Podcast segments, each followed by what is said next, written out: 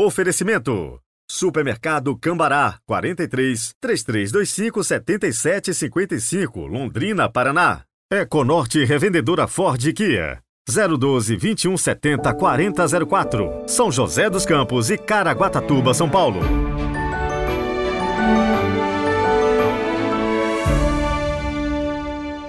Terça-feira, 30 de maio de 2023. Sejam muito bem-vindos a mais um dia. A cor litúrgica a partir de agora é o verde, que sinaliza o tempo comum. Com Pentecostes, acabou o tempo pascal e o sírio foi então apagado. Ele será aceso somente em algumas celebrações, especialmente na realização de batizados. E não se esqueça né, de compartilhar aí com seus amigos este podcast, deixar o seu like e quem acompanha pelo Spotify, deixe também a sua nota. Ela é muito importante para a divulgação do nosso Evangelho. Rezemos juntos.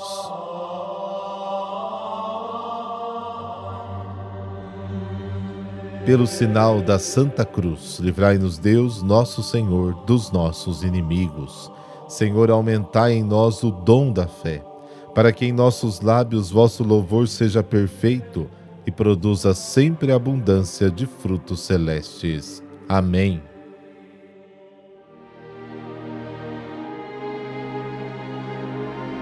Marcos capítulo 10, versículos de 28 a 31. O Senhor esteja convosco, Ele está no meio de nós. Proclamação do Evangelho de Jesus Cristo segundo Marcos. Glória a vós, Senhor. Naquele tempo começou Pedro a dizer a Jesus: Eis que nós deixamos tudo e te seguimos. Respondeu Jesus: Em verdade vos digo: quem tiver deixado casa, irmãos, irmãs, mãe, pai, filhos, campos, por causa de mim e do Evangelho, receberá cem vezes mais, agora, durante esta vida, casa, irmãos, irmãs, mães, filhos e campos com perseguições, e no mundo futuro a vida eterna.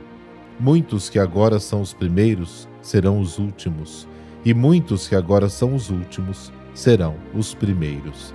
Palavra da salvação. Glória a vós, Senhor.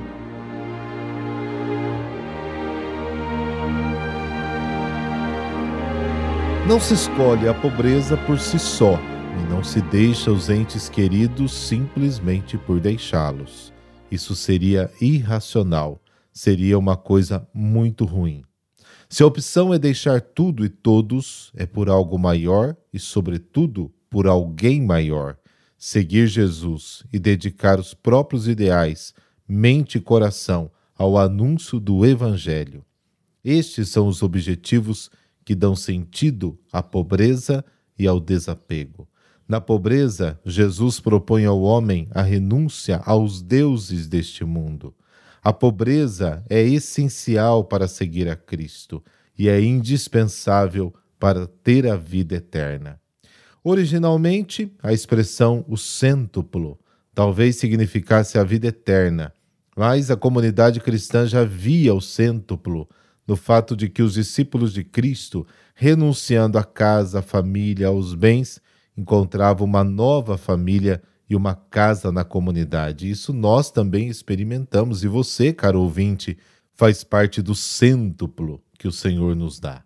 Embora os fiéis possam encontrar alguma compensação nos numerosos irmãos, irmãs, mães e filhos, bem como na ajuda material que recebem dentro da comunidade, eles devem saber que aqui na terra ainda estamos em tempos de perseguições, tribulações, tempos difíceis, tempos de cruz.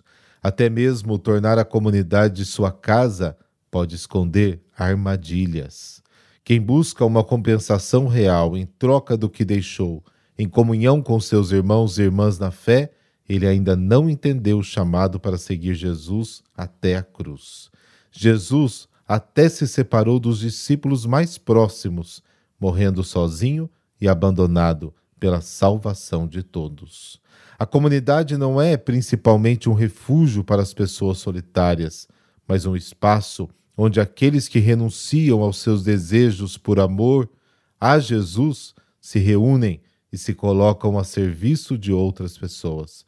Não constitui um canto sossegado, isolado do mundo, mas um ponto de partida para ir em direção ao mundo. As perseguições são testes de fidelidade a Cristo e ao Evangelho. No dia em que a comunidade cristã deixar de ser perseguida, apenas duas hipóteses poderão ser levantadas. Ou todos se tornaram definitivamente cristãos, inclusive o demônio, ou os cristãos não são mais cristãos.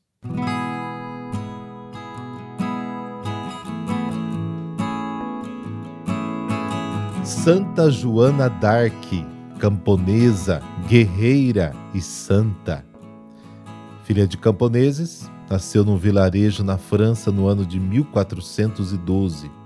Não foi ensinada a ler nem a escrever, mas desde pequena foi alimentada com amor ao catolicismo e aos seus ensinamentos pela sua mãe, considerada uma mulher muito piedosa. Tinha 13 anos quando começou a ter experiências místicas e, ao rezar na igreja de seu povoado, começou a ouvir misteriosas vozes.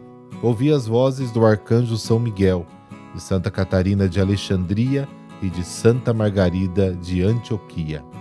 Essas vozes a convidavam a libertar a França, que na época estava em grande parte dominada pelos ingleses. Ao falar com aquele que seria o futuro rei, Carlos VII, ela mostrou conhecer as coisas que jamais poderiam ter sido reveladas se não fosse o próprio céu a fazê-lo. No ano de 1429, Joana partiu para uma expedição com o propósito de salvar a cidade de Orleans, carregando uma bandeira com os nomes de Jesus e de Maria, além de uma imagem do Pai Eterno. Em maio de 1429, ela expulsou os ingleses de Orleans Após as lutas, a cidade foi recuperada e Joana cumpriu o que lhe foi confiado, seguindo uma carreira cheia de triunfos militares. Alguns soldados e oficiais testemunharam a modéstia de Joana d'Arc e como ela influenciou no modo como se comportavam. Inclusive, um de seus feitos no exército foi a expulsão de prostitutas do acampamento. Ela ainda implementou a participação da Santa Missa e os sacramentos pelos soldados. Anos mais tarde, ela foi aprisionada pelos ingleses.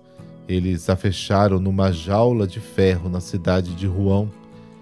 Julgada por uma centena de prelados e teólogos que a consideravam mentirosa, exploradora do povo, blasfemadora de Deus, idólatra, invocadora de diabos e herege, eles decidiram queimá-la viva. Presa em um poste, ela apertava uma cruz sobre o coração, invocando o nome de Jesus Cristo e as suas vozes. O poste caiu nas chamas, mas mesmo assim a ouviram gritar seis vezes: Jesus. Os ingleses lançaram as cinzas dela no rio Sena. Sem derramar uma só gota de sangue, Santa Joana manteve-se sempre em oração, com um exército de cinco mil soldados, até então sempre abatidos a santa estabeleceu uma série de vitórias. O seu processo de incriminação foi revisado. Em 1909, foi beatificada por São Pio X. No ano de 1920, foi canonizada pelo Papa Bento XV. Senhor Deus, peço a Ti que afine os meus ouvidos para também ouvir as inspirações interiores que o Senhor mesmo suscita em mim e te peço também a força para cumprir com cada um dos teus desígnios, a exemplo e pela intercessão de Santa Joana d'Arc, e que em cada luta eu possa ter gravados em meu coração os nomes de Jesus e de Maria. Assim seja. Amém. Abençoe-vos o Deus Todo-Poderoso, Pai, Filho, Espírito Santo. Amém. Boa terça-feira para você. E vamos lá, compartilhe este conteúdo nas suas redes sociais Ajude a evangelizar. Até amanhã.